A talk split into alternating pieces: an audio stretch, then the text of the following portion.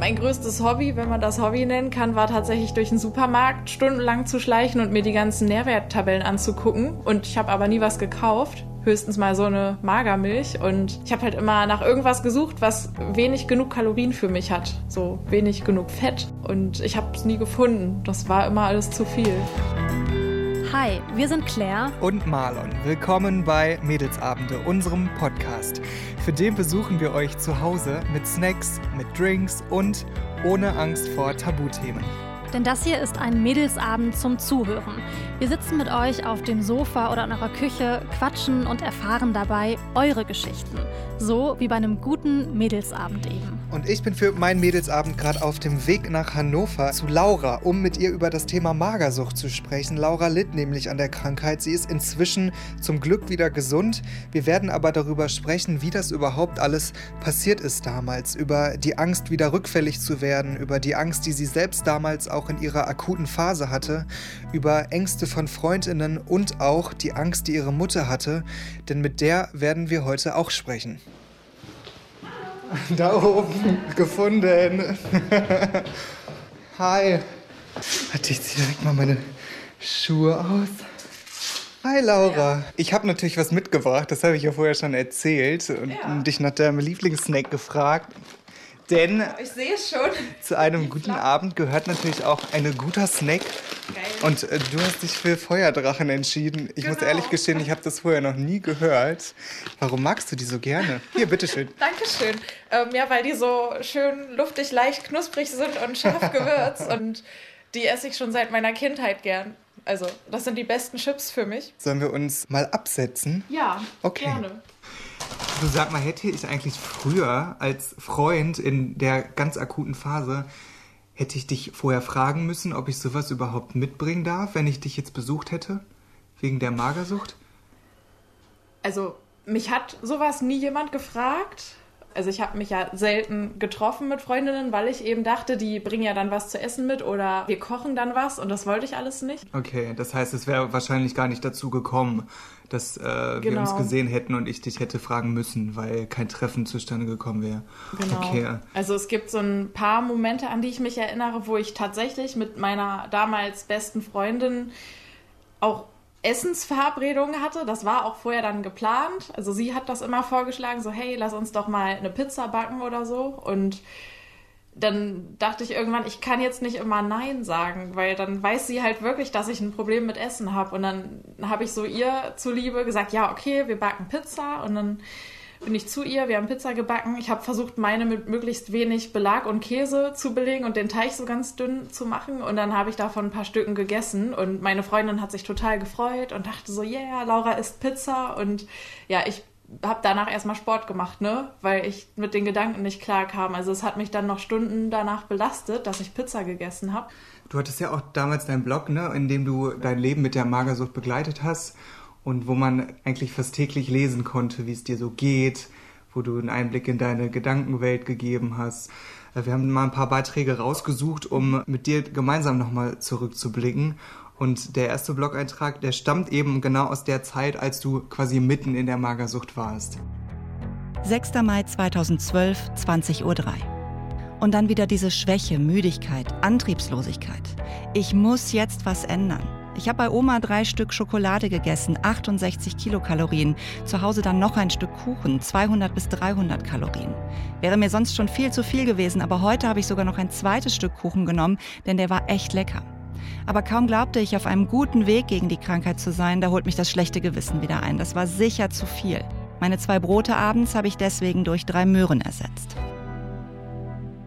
äh, drei Möhren statt zwei Broten, daran merkt man ja schon, dass dadurch quasi zu ersetzen, du warst da mhm. mittendrin, ne? du warst schon total gefangen in diesem ja. Denken, wie, wie kann ich das ersetzen, wie kann ich möglichst wenig Kalorien zu mir nehmen. Man stellt sich das ja oft so vor, als gäbe es den einen Moment, in dem man irgendwie an so einer Magersucht erkrankt. So, man schnipst mit dem Finger und auf einmal ist die da. Aber das ist ja eigentlich nie der Fall. Wie kam das bei dir? Wie wurde die Magersucht bei dir ausgelöst? Ja, also das war, wie du sagst, tatsächlich ein ganz langer Prozess. Ich habe schon in der Grundschule so zur vierten Klasse hin meine ersten Diäten gemacht. Das war jetzt nichts Ernsthaftes und Langfristiges, aber ich finde die Tatsache schlimm, dass ich in der vierten Klasse Diäten gemacht habe und mir über meine Figur Gedanken gemacht habe. Total. Und genau, also ich habe halt gesagt, ich verzichte jetzt auf Süßigkeiten und auf Chips und ich will nur noch ganz viel Obst und Gemüse und Salat essen. Und dann fing ich da an mit zehn auf einmal so ganz lebensmittelbewusst zu essen und habe ganz viel Obst mir immer zubereitet. Und andere Kinder plündern halt heimlich den Süßigkeiten-Schrank. Ich war da mit zehn Jahren schon so ein bisschen moppeliger als die anderen. Es war aber nie so, dass jemand gesagt hat, ich bin irgendwie fett oder sehe hässlich aus. Das habe ich nur selber mit meinen Augen so gesehen. Mhm. Und dann hielt ich es halt für nötig. Aber wo, warum? Wodurch wurde das in dir ausgelöst? Ja, also der Auslöser für eine Magersucht ist ja nicht immer, dass man gut aussehen und wie, wie so ein Model so schlank sein will. Da gibt's ja noch ganz andere Ursachen. Und ich war halt nie so selbstbewusst. Ich habe mich nie getraut, meine Meinung zu sagen. Ich dachte immer, ich bin irgendwie komisch und anders als die anderen. Und ich glaube, das habe ich da so ein bisschen mit kompensiert, dass das so mein Ding war, wo ich gut drin war. Und ja, ich hatte da halt alles im Griff, so die ganzen Zahlen und Kalorien. Was würdest du sagen, wie alt warst du in der Hochphase oder beziehungsweise eher in der Tiefphase? So 17, 18. Wie war das in dieser akuten Phase? Wie läuft so ein Tag ab, wenn man magersüchtig ist und sich das ganze Leben eigentlich nur noch um Kalorien und Kontrolle dreht? Also eigentlich genau so. Es, es dreht sich alles nur um Kalorien. Ich habe auch oft schlecht geschlafen, weil ich irgendwie Hunger hatte und irgendwann war ich so dünn, dass wenn ich auf der Seite lag, meine Knochen von den Knien immer so aufeinander lagen und das weh tat. Das kann man sich jetzt so gar nicht vorstellen. Und dann war ich halt nachts oft wach, habe auch mal Sit-ups gemacht im Bett. So, wenn man eh wach ist, kann man ja ein bisschen Sport machen.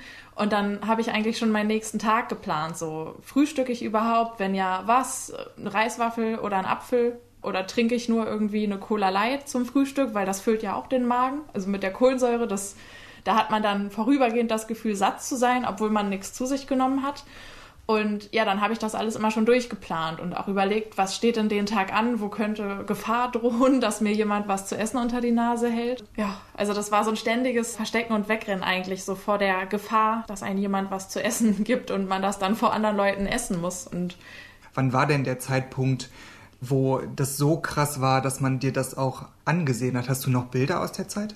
Ja, also Bilder habe ich noch. Ich habe das auch damals für mich persönlich viel fotografiert, um zu vergleichen, was ich für einen Fortschritt mache. Also aus der heutigen Sicht, was für einen negativen Fortschritt. Hm. Ähm, Sollen wir uns die mal später. angucken? Können wir machen. Also ich habe hier halt so ein paar verschiedene Bilder aus der Zeit. Ich habe auch Bilder von davor. Ich reiche dir die einfach mal rüber und Mhm. dann kann ich ja was dazu sagen. Also das ist jetzt zum Beispiel ein Bild, das war so ungefähr ein halbes Jahr bevor das losging. Das war eine Hochzeit. Ich wollte gerade sagen, da bist du total schön Also so zurecht gemacht und da hast du, aber da hast du dich trotzdem total unwohl gefühlt mit diesem Genau. schönen Kleid und Und da habe ich noch richtig viel gegessen. Ich wusste da schon, so nach dem Motto, ab morgen gibt's Diät, aber halt richtig krass. Da habe ich mir gesagt, so jetzt heute hau ich noch mal rein und esse noch mal Brötchen und Kuchen und alles und dann ab morgen ziehe ich das durch. Was ist denn der Unterschied? Es gibt ja viele Menschen, die so eine Diät planen, Mhm. die sagen, okay, nächste Woche Mittwoch starte ich. Mhm. Oder ab Montag esse ich ab 18 Uhr nichts mehr, keine Kohlehydrate oder so. Mhm. Hört man ja öfter mal, dass es sowas gibt. Was war denn der Unterschied bei dir damals zu Menschen, die heute einfach so eine Diät machen? Was würdest du sagen? Mein äh, krasser Ehrgeiz und meine Disziplin. Also ich, ich wollte es halt wirklich unbedingt und das war für mich jetzt nicht so, ja, ich, ich mache jetzt mal eine Woche Diät und dann habe ich einen Jojo-Effekt und wiege wieder so viel wie vorher. Also für mich war klar, das soll jetzt schon so einen Erfolg bringen und ich bin dann ziemlich schnell in diese Kontrollschiene reingerutscht und und hatte auch diese Hochgefühle, die man halt immer am Anfang von einer Diät hat. Mir haben Leute gesagt, so, ey, du hast abgenommen und deine Figur ist jetzt ja noch schöner. Und ich habe gesehen, dass die Zahl auf der Waage sinkt, dass meine Hosen lockerer werden. Das war für mich alles erstmal toll und davon wollte ich mehr. Und dann wird man da irgendwie so süchtig nach, nach diesem Erfolgsgefühl. Nur irgendwann erreicht man den Punkt, wo es dann eigentlich eher ja kein Erfolg mehr ist, sondern was Negatives, wenn man zu viel abgenommen hat. Ich bin halt sowieso von Natur aus ein Mensch, ich neige zu extrem.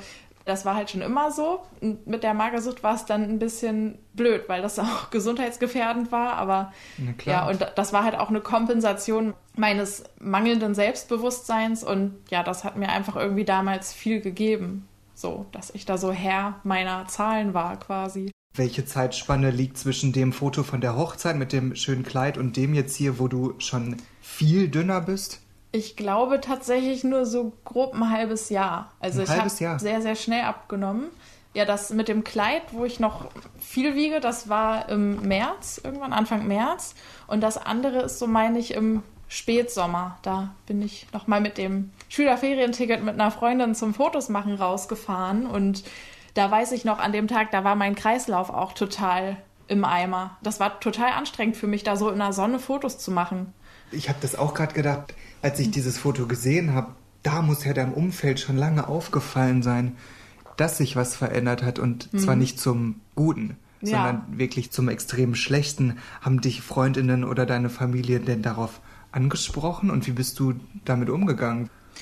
Ja, also Anmerkungen kamen eigentlich immer die ganze Zeit. Nur anfangs waren die wirklich sehr positiv über die ersten abgenommenen Kilos und irgendwann habe ich so richtig gemerkt, da war der Punkt, da hat mir nur noch jeder gesagt, Alter, jetzt reicht's aber mal. Das ist ja jetzt nicht mehr schön, du bist viel zu dürr und nimm mal wieder zu, ess mal wieder mehr. Also alles, was einem immer so mit einer Essstörung gesagt wird, ne? Mhm. So ess mal wieder mehr. Mhm. Das waren immer so fürchterliche Kommentare für mhm. mich, weil ja, ist mir auch klar, dass ich dann zunehme, wenn ich mehr esse, aber das war ja das Problem. Das ich, wolltest du Ich ja wollte und genau. konnte nicht mehr essen. Ich, mhm. Dafür wollte ich zu sehr kontrollieren, dass ich halt wenig esse und ich hatte auch Angst davor, mehr zu essen. Du hast mir ja erzählt, dass dir eine Freundin irgendwann sogar Essen mit in die Schule gebracht hat mhm. weil du von alleine nichts mehr gegessen hast und sie sich einfach total Sorgen um dich gemacht hat. Genau, die hat mir Brote geschmiert. Also das ist jetzt ja nicht mal was Schlimmes, da also keine Süßigkeiten oder mhm. so, aber ja, ein Brot hat halt auch viel Kalorien und dann war da noch Butter drauf und Käse und nee, es ging gar nicht für mich. Vielleicht war ihr auch bewusst, dass das für mich ein schwieriges Thema schon ist, wenn sie mir da so Essen hinreicht. Ja. Aber ich glaube, sie hat sich einfach total Sorgen gemacht und hat irgendwie versucht, mit allen möglichen Dingen mich zum Essen zu bringen. Hätte ja sein können, dass es dann den Tag mal klappt und ich ein Brot esse. Sie war ja aber nicht die Einzige, die sich so krass Sorgen um dich gemacht hat, sondern zum Beispiel auch deine Eltern und besonders deine Mama. Und die mhm. hat sofort Ja gesagt, als ich gefragt habe, ob die uns vielleicht eine Sprachnachricht schicken würde, ja. in der sie uns darüber erzählt, wie sie die Zeit damals mit dir und deiner Magersucht wahrgenommen hat. Da hören wir jetzt einmal rein. Ich kann mich noch gut daran erinnern, dass ich jeden Tag traurig war, tierische Angst hatte und ich war mit dieser ganzen Situation total überfordert. Auch in unserer Familie gab es immer mehr Stress und Streit. Die Beziehung zu meinem Mann, die wurde auf eine sehr harte Probe gestellt und ich wusste überhaupt nicht mehr weiter. Ich habe mir dann ärztliche Hilfe geholt und auch Rat im privaten Bereich gesucht. Und ja, meine Tochter, die war absolut nicht wiederzuerkennen. Ihr Selbstbild, Fremdbild, das war völlig zerstört. Das tat mir total weh und ging mir natürlich auch alles sehr nahe. Und ich habe mir jeden Tag von morgens bis abends Sorgen gemacht, konnte nicht mehr richtig schlafen. Also es war eine wirklich schlimme Zeit und ich bin jetzt froh, dass wir das gut gemeistert haben und dass meine Tochter diesen Kampf gegen diese Krankheit gewonnen hat. Ja, meine Mama äh, kann mir ganz schön leid tun, also was sie da alles mitmachen musste ich habe das damals schon mitbekommen, aber mir war das, glaube ich, nie so bewusst, was für ein Schock das auch für sie ist und dass sie da nie schlafen kann und sich so viel Sorgen macht, weil ich war ja immer total mit mir selbst und meiner Kalorienwelt beschäftigt und für mich war das alles noch okay und ne, ich war ja jetzt noch nicht irgendwie tot oder so ganz schrecklich dünn, aber für meine Mutter halt schon und klar macht die Ich sich, fand das auch ne? schon ganz schön Ja, krass. es ist ja auch schrecklich dünn und ich habe mir aber immer Bilder angeguckt von Mädels, die noch dünner sind mhm. und ich kann das jetzt äh, sehr, sehr, sehr gut nachvollziehen. Damals fand ich das eher ja belastend, dass sich da jemand so Sorgen macht, weil ich wollte ja auch nicht, dass mir ständig gesagt wird, das ist jetzt ganz schrecklich, du musst wieder zunehmen und du musst in eine Klinik, wir machen uns Sorgen. Ich wollte ja, dass sich niemand Sorgen macht. Mhm. Das war ja einfach mein Ding, was ich so durchziehen wollte, so mhm. ganz ungestört und still und heimlich. Wann war denn der Moment dann da, als du verstanden hast, ich muss jetzt was ändern, ich muss mir jetzt helfen lassen? Was war das für ein Moment? Mm, irgendwann war der Tag, da kam ich von der Schule nach Hause und meine Mutter hat die Tür aufgemacht und ja, war irgendwie so ganz anders, also irgendwie ganz zitterig und unsicher. Und da habe ich schon so gespürt, ja, irgendwas ist jetzt, also irgendwas will sie mir wohl gleich sagen. Und dann habe ich auch gefragt, Mama, was ist los? Und dann fing sie an zu weinen und meinte, ja, es ist ein Klinikplatz frei. Sie hat da alles schon besprochen und geplant und ich kann jetzt heute meine Sachen packen und morgen früh fahren wir in die Klinik und dann bleibe ich da erstmal und sie wusste noch nicht, wie lange. Es hieß nur, ich gehe dann halt ab morgen nicht mehr zur Schule. Was war da dein äh, erster Gedanke? Das oh war eine Mischung aus Erlösung und Angst. Also ich, mhm. ich wusste ja, ich brauche Hilfe, ich schaffe das nicht allein und mir hat das Leben auch keinen Spaß mehr gemacht. Ich war da schon so im Zwiespalt. Ne? Man, man hat so einen Engel und einen Teufel und diese beiden Seiten, die kämpfen ständig. Man ist immer im Konflikt und ich wusste, ich will eigentlich wieder ein Eis essen mit Freundinnen draußen oder eine Pizza backen und ich will einfach draußen sein, lachen, Spaß haben und nicht an Essen denken, sondern an schöne Dinge. Aber andererseits war da halt die Krankheit und die Kontrolle und. Wie habt ihr dann den Platz quasi in der Klinik bekommen? Was für eine Art von Therapie war das? Ähm, das war eine stationäre Therapie. Das war zuerst auf so einer normalen Kinder- und Jugendstation im Krankenhaus. Mhm. Also das kann man sich wirklich wie ein normales Krankenhaus vorstellen. Und das war eine Mischung aus verschiedenen Patienten, also Depression, Trauma, Bulimie, Magersucht, Fettleibigkeit. Also es war alles gemischt. Das war jetzt nicht speziell auf Essstörungen spezialisiert, was, glaube ich, im Nachhinein auch ganz gut war. Ich hätte mir zwar damals in meiner Situation mehr gewünscht, dass es sich alles um Magersucht dreht und ich da ganz viele Magersüchtige zum Reden habe, die mich verstehen, aber so hat man mal ein bisschen mehr Realität gesehen. Also die Traumapatienten, die haben ja normal gegessen und das hat man dann täglich gesehen. Und wenn wir da alle in unserer kranken Magersuchtswelt nur gewesen wären, dann hätte halt noch mehr der Bezug zur Realität gefehlt. Von daher war das, glaube ich, gar nicht schlecht, dass ich da untergekommen bin. Wie war so dein Tagesablauf in der Klinik? Mm, also so ein normaler Tag war zum Beispiel, ich bin halt morgens irgendwann aufgestanden, ne? man hat sich einen Wecker gestellt, dass man sich vor dem Frühstück noch fertig machen kann. Dann gab es um 8 Uhr Frühstück, da gab es immer ungefähr eine halbe Stunde Zeit für. Man musste in der mhm. halben Stunde aufgegessen haben. Man hatte dann nach dem Frühstück meistens irgendwie so eine Einheit, zum Beispiel eine Stunde beim Therapeuten, wo man über alles Mögliche geredet hat, wie der letzte Tag war oder was man so für Gefühle, für Gedanken hat. Dann war auch schon die nächste Mahlzeit, das war die Teezeit. Das war so zwischen Frühstück und Mittagessen. Da gab es nochmal irgendwie ein Stück Obst und ein Brot oder eine Schale Müsli. Das konnte man sich aussuchen. Mhm. Und immer schön dazu einen Tee mit Zucker oder einen Orangensaft. Also es gab auch immer Getränke mit Kalorien zu jeder Mahlzeit.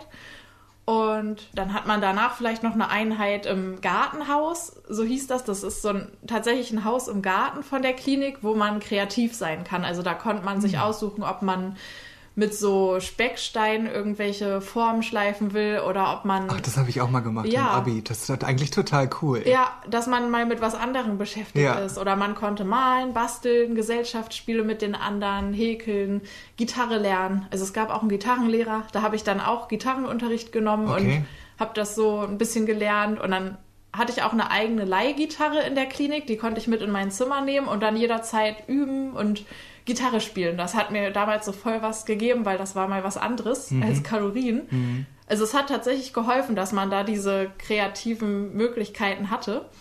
Und ja, dann war halt danach um 12 Mittagessen, dann war nachmittags wieder irgendwie Programm.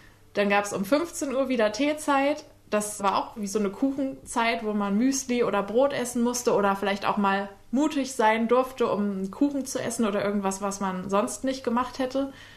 Und dann ist um 18.30 Uhr das Abendbrot gewesen. Würdest du sagen, das waren auch die Dinge, die dir am ehesten geholfen haben? Oder was hat dich in der Klinik weitergebracht, wieder gesund zu werden? Tatsächlich die Besuche von meinem Stiefvater. Also Echt? zu Hause war es so mein Feind, weil er hat immer gesagt, wenn du so weitermachst, dann nimmt das kein gutes Ende und wir müssen dich in der Klinik stecken und deine Mutter macht sich Sorgen und alles war so schlimm und wir haben uns nur gestritten. Aber in der Klinik hat er mich regelmäßig besucht, wenn Besuchszeit war. Das war zweimal die Woche. Und dann sind wir immer spazieren gegangen, so für ein, zwei Stunden und haben ganz viel geredet. Und er hat sich wirklich Zeit genommen und also er ist anders als ich, überhaupt kein emotionaler Mensch, aber konnte die Dinge sehr rational mit klaren Augen betrachten und hat irgendwie genau erkannt, wo meine Schwächen und Probleme sind und woran ich arbeiten muss. Das konnte ich gar nicht sehen, weil ich so in diesen Emotionen gefangen war. Und der hat sich zu Hause mal ganz viel Gedanken gemacht, so was kann ich Laura sagen, um ihr zu helfen, welche Tipps kann ich ihr geben, woran muss sie noch arbeiten. Mhm. Und das war eigentlich die beste Therapie für mich. Es ist total verrückt, dass das erst so weit kommen musste, dass ich in der Klinik bin, aber zu Hause, da hatten wir kein normales Familienleben mehr. Das war nur Streit und Geschrei und Krieg und da hätte ich mich da nicht drauf eingelassen. Aber das hat mir dann so geholfen. Das waren manchmal auch nur so Kleinigkeiten. Ich stand immer unter Strom und wenn wir spazieren gegangen sind, bin ich immer davon gerast mit richtig schnellen Schritten und dann meinte er immer, entspann doch mal genieß das doch mal hier draußen, geh doch mal langsam, ne? Versuch mal nicht so hektisch zu sein und weil ich auch immer gestresst war innerlich und ja, irgendwie hat mir das riesig geholfen. So. Das heißt, was vorher ganz viele Leute ja versucht haben, mhm. von außen, Freundinnen und auch die Familie, dir zu helfen, Ratschläge zu geben, hat nie quasi funktioniert, aber als du dann in der Klinik warst und dein Stiefvater damit angefangen hat, konntest du es auf einmal doch annehmen. Was glaubst du, woher kam die Entwicklung? Warum mhm. hat das auf einmal dann doch funktioniert? Ich habe mit meinem Stiefvater überhaupt nicht über Essen geredet. Wir haben wirklich über das normale Leben geredet, über die Psyche, wie ich mich fühle, wie ich meinen Alltag gestalte und wie ich wieder selbstbewusst werden kann und ja, was ich quasi in meinem Gehirn machen muss, um, um den Mut zu finden, wieder zuzunehmen, dass mir das egal ist und dass, ja, dass ich einfach mich wieder mit anderen Dingen beschäftige. Also der hat sich viel mehr mit meiner Psyche auseinandergesetzt und dieses Thema Essen war halt nie. Und deswegen konnte ich mich auch so gut darauf einlassen, weil ich musste keine Angst vor ihm haben, dass er mir als 20. Person erzählt, ess doch mal morgen eine Pizza. So. Hm. Das hätte halt nichts gebracht. Das heißt, es war aber trotzdem natürlich auch gut, dass du in die Klinik gegangen bist. Mhm. Ja. Wann konntest du denn wieder nach Hause? Und hast du dich direkt ähm. dafür auch bereit gefühlt oder hattest du davor Angst, wieder nach Hause zu kommen? Also ich war ein halbes Jahr in der Klinik und mhm. durfte danach wieder nach Hause, als ich mein Zielgewicht erreicht habe. Aber Zielgewicht heißt nicht gleich gesund. Man muss ja erstmal das Gewicht akzeptieren und zu Hause halten können. Und zu Hause ist man zum ersten Mal wieder auf sich selbst gestellt und hat niemanden, der einen das Essen hinstellt und aufpasst, dass man es isst. Und zu Hause war tatsächlich mein Ziel erstmal so, da müssen jetzt erstmal wieder zwei, drei Kilo runter, weil das war zu viel für mich damals, mein Zielgewicht. Wie war, viel war das? Das war ungefähr 12 Kilo weniger, als ich jetzt wiege. Also viel zu wenig noch. Aber es war für mich so viel, weil ich hatte ja schon 10 Kilo zugenommen in der Klinik. Mhm. Und ich bin da ja mit 10 Kilo weniger rein. Also habe ich mich in dem Moment im Vergleich dick gefühlt, als mhm. ich raus durfte. Und dann habe ich tatsächlich zu Hause wieder 4 Kilo abgenommen und war schon wieder so im starken Untergewichtsbereich.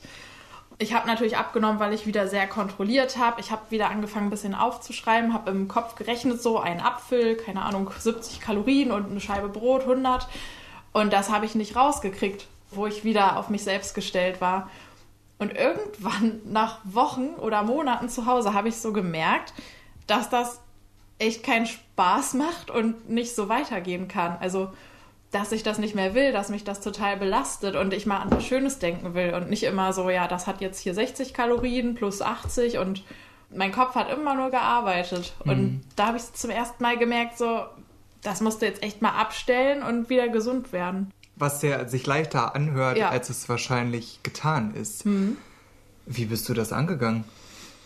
Statt Essensverbote habe ich mir dann so Verhaltensverbote erteilt und ihr habt mir halt gesagt, ich darf nicht mehr Kalorien rechnen. Also sobald ich merke, ich fange wieder an zu rechnen, muss ich mir im Kopf einfach Stopp sagen und schnell an was anderes denken und es einfach aufessen und so hinnehmen.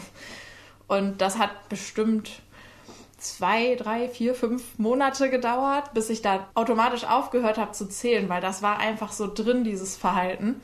Also ich habe das wirklich ganz, ganz, ganz lang geprobt und irgendwann konnte ich das wieder als Glas Orangensaft einfach hinnehmen das nach Orange schmeckt und lecker ist. Die Grundsteine dafür, dass das überhaupt geklappt hat, dass du das selber angehst, hast du das in der Klinik gelernt?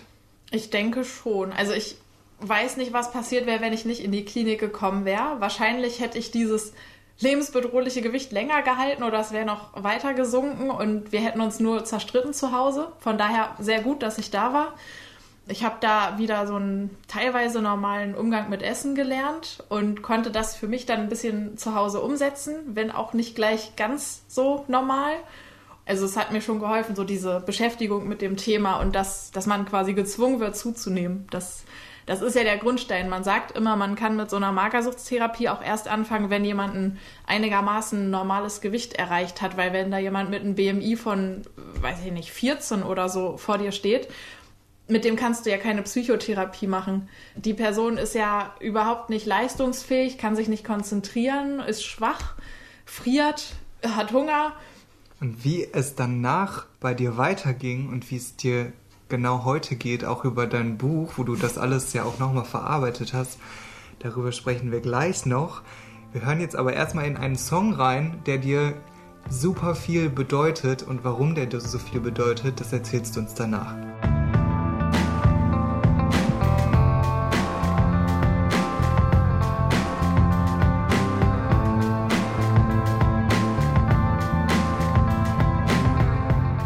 Der Song heißt ja Intro von The XX und du hast zu mir gesagt, der hat dir super viel Kraft gegeben, besonders nach der Zeit in der Klinik, als du dein Buch auch geschrieben hast. Warum? Was bedeutet der für dich? Das war irgendwie so mein Schreibesong, den ich permanent rauf und runter gehört habe, während ich so meine ganzen Gefühle und meine Erlebnisse aufgeschrieben habe. Und wenn ich das jetzt höre, dann bin ich immer richtig emotional so da in diesen Momenten drin, wo ich das alles habe Revue passieren lassen und wo ich diese Zeilen in meinem Buch geschrieben habe. Und ja, ich finde, dieses Lied hat ja auch irgendwie was Nachdenkliches, Emotionales, aber auch so was Hoffnunggebendes. Und mhm. Das war irgendwie so genau der Soundtrack für mein Buch. Das heißt ja lebenshungrig. Warum würdest du sagen, wolltest du das, was du erlebt hast, unbedingt in einem Buch festhalten? Ah, da gibt es, glaube ich, verschiedene Gründe. Also zum einen habe ich schon immer gern geschrieben und meine Gefühle und Gedanken so in Textform festgehalten. Die Gelegenheit hat sich dann halt so ergeben und ich habe das irgendwie für mich gebraucht, weil ich meine Gefühle besser mit Text verarbeiten kann und ich dachte, ich fange einfach mal an und schreibe das so für mich nieder, um auch meine Gedanken der letzten Monate und Jahre zu sortieren, um das einfach wirklich zu verarbeiten. Also es hat mir sehr viel geholfen und auch die Dinge klarer zu sehen, warum das so passiert ist und, und was ich mir da eigentlich angetan habe. Hm. Also es hat mir sehr viel Kraft gegeben, dieses Buch zu schreiben. Würdest du denn sagen, als Gesellschaft gehen wir immer noch, auch heute noch falsch mit dieser Krankheit um? Ich glaube, viele sind nicht so informiert also viele glauben, Magersucht ist einfach, weil man wie so ein Model sein will, so ganz dünn und dass es auf Körperideale ankommt oder dass man vielleicht einfach keinen Hunger hat oder, oder nichts essen mag. Aber das ist ja nicht so. Also jede Magersüchtige, mit der ich geredet habe, ist geil auf Essen. Also man sehnt sich immer danach und denkt immer an Essen, nur man tut es nicht. Und man will halt alles kontrollieren, man will Erfolge, man hat alles im Griff, man ist gut in etwas. Ja, darum geht es halt mehr. Du hast vorhin von Models gesprochen, auch Vorbilder, all das sieht man auf Social Media heutzutage. Mhm. Und oft sind diese Personen eben auch immer noch sehr, sehr dünn. Bist du der Meinung, dass uns immer noch ein ungesunder Körperkult vorgelebt wird oder wie nimmst du das wahr? Hat sich das verändert, mhm. deiner Meinung nach? Also ich glaube, dass Instagram schon noch sehr viel dazu beiträgt, zu diesem ungesunden Körperkult. Man sieht das ja, die Profile mit den schlanksten und durchtrainiertesten Frauen oder auch Männern sind so die erfolgreichsten, weil das einfach alle anhimmeln und sich das als Vorbild nehmen. Es gibt als Kontrast dazu natürlich auch immer mehr äh, so Reality-Profile, wo auch mal Kurven und Hüftspeck gezeigt werden, was jeder hat, was normal ist und auch sein darf und muss. Aber der Großteil stellt halt schon noch so ein perfektes Leben dar. Und ich finde es einfach erschreckend, dass das halt wirklich so gut bei den Leuten ankommt, gerade wenn Menschen so offensichtlich dünn sind, dass da eine Krankheit vorliegt, dass die Menschen unter so ein Bild auch noch schreiben, boah, du siehst ja so toll aus, deine Figur hätte ich gern. Da erschrecke ich mich echt immer, wenn ich sowas sehe. Gerade da ist es ja super wichtig auch zu wissen und da passt unsere Community-Frage. Ich bringe immer eine mhm. Frage aus der Community mit, die vorher gestellt wurde. Ja. Und die ist jetzt aus unserer letzten Themenwoche von Instagram zum Thema Essstörungen. Und da hat jemand gefragt, was ich als Außenstehender tun kann, wenn ich denke, dass jemand magersüchtig ist und mhm. Hilfe braucht. Ist das sinnvoll, das anzusprechen? Wir haben ja vorhin auch darüber geredet, dass man das oft gar nicht annehmen kann. Wie macht man das am sinnvollsten, ohne übergriffig zu wirken und vielleicht auch wirklich erfolgreich damit zu sein bei der betroffenen Person? Also ich denke mal, was man vorweg sagen kann, ist, dass so Dinge wie ess mal mehr, du musst unbedingt zunehmen, du bist zu dünn, helfen gar nicht. Also mhm. das am besten einfach gar nicht sagen. und eher der Person so ein Gespräch anbieten, vielleicht auch so ein bisschen passiv so, hey, hast du mal Lust, dass wir ein bisschen quatschen und spazieren gehen und dann vorsichtig versuchen, auf dieses Thema Essstörung oder auch psychische Probleme zu lenken. Also ja, das ist irgendwie schwierig, da das gesunde Maß zwischen Offensichtlichkeit und ich will da passiv mich an das Thema anschleichen zu finden. Aber ich glaube, Betroffene können sich nur öffnen, ja, wenn die sich wohlfühlen mit ihrem Gesprächspartner und nicht direkt überfallen werden, so nach dem Motto, wir müssen jetzt über deine Magersucht sprechen. Da traut sich dann keiner weiterzureden und alle machen dicht. Aber wenn man anbietet, zuzuhören und einfach mal mit leichten Themen einsteigt und dann mal so fragt, ja, wie geht's dir denn eigentlich? Oder du wirkst in letzter Zeit so in deinen Gedanken verloren, willst du über irgendwas reden, dass man das einfach anbietet und dann kann der Betroffene selber entscheiden, ob er darüber reden möchte und wie viel er erzählen will. Und das kann ja so ein Gesprächseinstieg sein. Also einfach ein offenes Ohr anbieten und, und sich Zeit nehmen. Ich glaube, man braucht auch viel Zeit und auch viele Anläufe. Also nicht gleich nach dem ersten Mal aufgeben, wenn der Betroffene sich nicht öffnet. Mhm. Und ja, zuhören. Wir haben zum Abschluss noch einen Blog-Eintrag den wir gerne nochmal vorlesen würden, der nochmal ein ganz anderes Stadium deiner Reise zeigt. Das war dein letzter Blog-Eintrag, den du mhm. vor ein paar Jahren geschrieben hast. 20. November 2018, 14.43 Uhr. Mein letzter Blogpost liegt vier Jahre zurück und ich kann euch versprechen, dass ich in dieser Zeit gelebt und gelacht habe. Dass es eine Zeit voller Energie und Zufriedenheit für mich war. All das, was sich einmal auf diesem Blog abgespielt hat. All das liegt meilenweit zurück. Ich habe eine lange Strecke hinter mir gelassen und ich bin verdammt stolz drauf. Fühlst du das heute auch noch so, was du da damals geschrieben hast? Also auf jeden Fall. Also ich weiß ja, was ich durchlebt habe und was es gekostet hat, da rauszukommen und so dafür zu kämpfen, wo ich heute bin. Und also da bin ich auf jeden Fall sehr stolz drauf, weil ich denke, es hätte auch ganz anders kommen können. Und ich habe mir halt wirklich so hart erarbeitet, was ich jetzt erreicht habe und freue mich da total drüber, dass ich die Kurve gekriegt habe, weil das halte ich nicht für selbstverständlich. Und also ich will mir gar nicht vorstellen, wie schlimm das noch hätte werden können. Von daher habe ich, glaube ich, damals genau rechtzeitig den richtigen Weg eingeleitet. Würdest du sagen, und das hofft man natürlich immer, dass mhm. du zu 100 Prozent komplett geheilt und gesund bist? Ja, würde ich sagen. Doch, also ich bin davon überzeugt. Ich weiß, es gibt viele, die sagen, man kann nie 100% geheilt sein von einer Magersucht. Mhm. Ähm, Vielleicht ist das auch so, wenn man da 20 Jahre drin steckte und das mehr als die Hälfte des Lebens ausgemacht mhm. hat. Aber ich merke einfach, ich habe damit überhaupt nichts mehr zu tun. Also ich habe null von diesen Gedankengängen von früher. Ich esse, wann ich will, wie viel ich will, was ich will. Also dieses ganze Thema um Essen, Kalorien und mein Körpergewicht, das ist komplett raus. Das macht mich sehr zuversichtlich, dass ich das geschafft habe und dass das auch so bleiben ja, wird. Ja, Gott sei Dank ist das so auf jeden Fall. Laura, dann sage ich vielen Dank, dass ich mit Feuerdrachen und mit Sack und Pack zu dir nach Hause kommen durfte, dass du uns an deiner Geschichte hast teilhaben lassen und vor allen Dingen auch, dass du versuchst, das, was du erlebt hast, zu nutzen, um anderen zu helfen. Ich finde es äh, sehr, sehr stark und fand es einen sehr interessanten und inspirierenden Einblick. Danke dafür und alles Gute für dich. Ja, vielen Dank und sehr gerne. Cool, dass ihr hier wart und ja, bleibt gesund. Und die Feuerdrachen lasse ich dir hier. Da sind nämlich noch ein paar übrig. Aber ich Yay. bin jetzt auch Fan. Sehr gut. Danke, bis dann, ja. Bis dann. Ciao. Tschüss. Das war mein Mädelsabend mit Laura und ich konnte extrem viel daraus mitnehmen. Zum Thema Essstörungen, aber auch zum Thema Gewicht und Druck, der damit oft einherkommt aber vor allem auch zum Thema Hilfe und wie wichtig es ist, sie annehmen zu können, wenn es nötig ist.